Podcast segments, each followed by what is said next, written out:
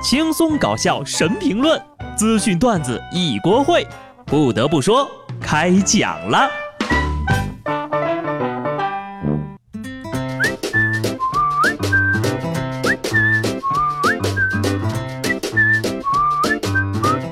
Hello，听众朋友们，大家好，这里是有趣的。不得不说，我是机智的小布。今儿一大早来到办公室呀，虽然说前半晌什么也没干，却总感觉累得半死不活的。可能做人本身就是一件非常累的事情吧。马上就七夕了啊，又到了平时免费的时候都没人要，现在要收钱出租自己的时候了。单身的朋友呢，其实也不要着急，有很多时候呀，一个人挺好的。你就说深圳的马先生，凌晨开着车到治安亭举报自己醉驾，交警赶到之后呢，他不仅非常的配合，还哈哈大笑。后来呀，他解释说是跟未婚妻吵了架，心里特别不舒服，就想找个地方静静，就选择了这种方式。最后呢，如愿以偿了。说静静是谁？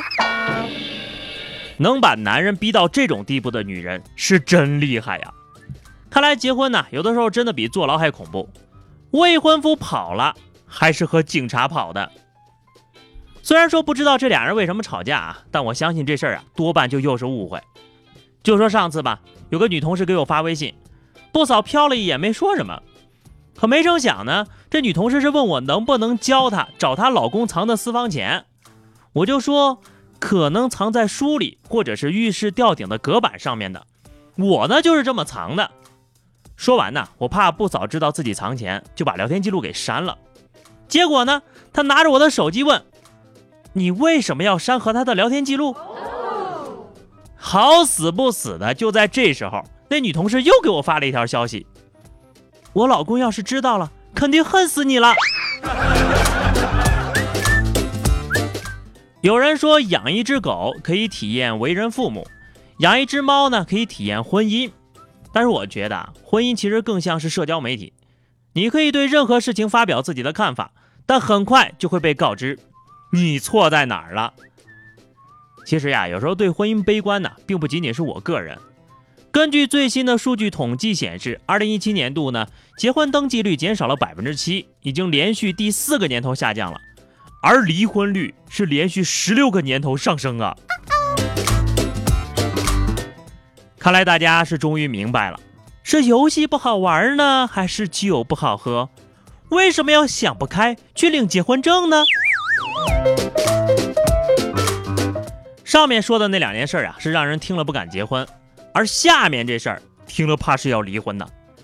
说是在福州的一个餐厅里，一个熊孩子三次摔餐厅的玩具，店员无奈的告诉了孩子的母亲，结果啊，这当妈的却突然发飙了，指责店员攻击孩子，还脱下孩子的尿不湿猛擦前台电脑。面对狂躁的妻子。一边的老公啊，也是一脸的无奈。我也惹不起我老婆呀。摊上这样的妈妈挺可悲的，摊上这样的老婆心更累呀。扯下尿不湿猛擦电脑这招啊，够狠。等未来她晋升成大妈之后，可能更可怕。孩子呢，就是父母的另一面。有这样的父母啊，真担心孩子的未来呀。暑假转眼就过去了一多半，不知道孩子们的作业都做完了没有？啊，对了，你们弄丢过暑假作业吗？如果你的暑假作业丢了，你还想他回来吗？前两天，成都地铁运营有限公司的官方微博发了一条消息啊，七同学，你的暑假作业掉在泰升南路站啦，请赶快来领取哟，希望没有耽误你的暑假学习计划。事后呢，这失主呀，还真的是把暑假作业给领回去了。我猜呢，这位小失主啊，肯定是被父母绑着他去地铁站物归原主的。孩子呀，下次丢的时候不能把名字写上去呀，这是个教训哈。要说这年头啊，丢个暑假作业太难了。其实就算你没写名字，还有监控录像啊。在这里呢，小布给所有丢暑假作业的孩子呢一个建议哈，《物权法》第一百一十三条。遗失物自发布招领公告之日起六个月内无人认领的，归国家所有。所以呢，你只要撑过六个月不去认领，作业就留给国家去做了。上面那个呢就不用鉴定了啊，孩子肯定是父母亲生的。下面这个肯定也是亲生的。近日呢，黑龙江大庆一名男子来到公安局，称父亲说自己是网上逃犯，就请人警察叔叔呀帮忙查一下这个情况是不是真的。值班民警得知之后呢，就对男子的身份证信息进行了调取，结果发现确实是网逃人员。接着呢，就把这哥们儿给抓了。兄弟，怎么进来的？以父之名。这个是不是最近犯罪界流行的新趋势呀？不听演唱会了呀，改听家里人说了。这个月第二个了啊。说到网络逃犯，不得不说一下江南皮革厂的黄老板。八月八号，温州晚报刊登了公告，署名浙江江南皮革有限公司管理人称，面向公司债权人对其破产财产实施二次分配，本次分配呢为最后分配。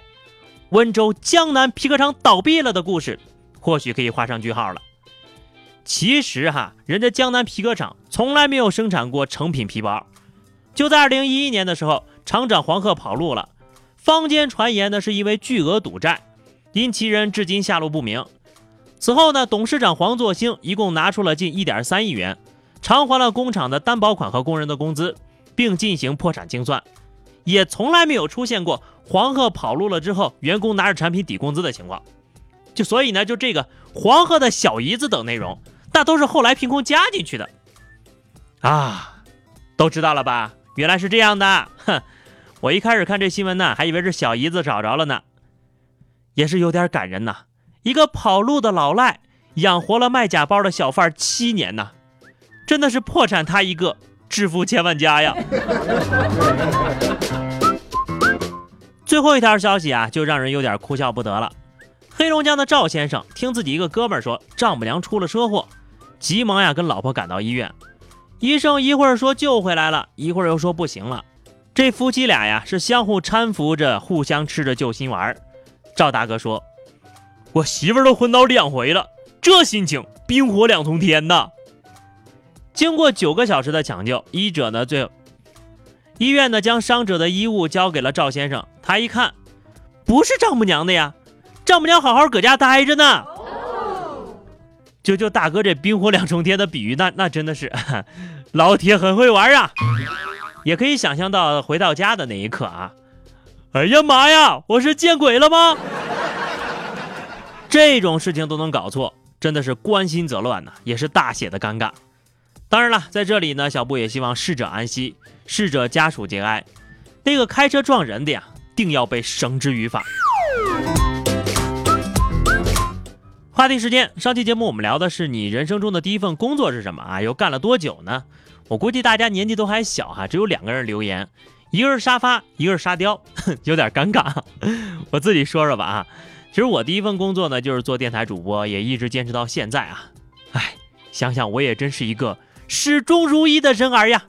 好了，今天的话题是笔误、眼误、手误、脚误，你分别都犯过什么错啊？有什么说什么哈！欢迎大家在节目评论区留言，关注微信公众号 DJ 小布或者加入 QQ 群二零六五三二七九，来和小布聊聊人生吧。啊，对了，还有口误啊，这个漏掉了，记得订阅专辑。下期不得不说，我们不见不散吧，拜拜。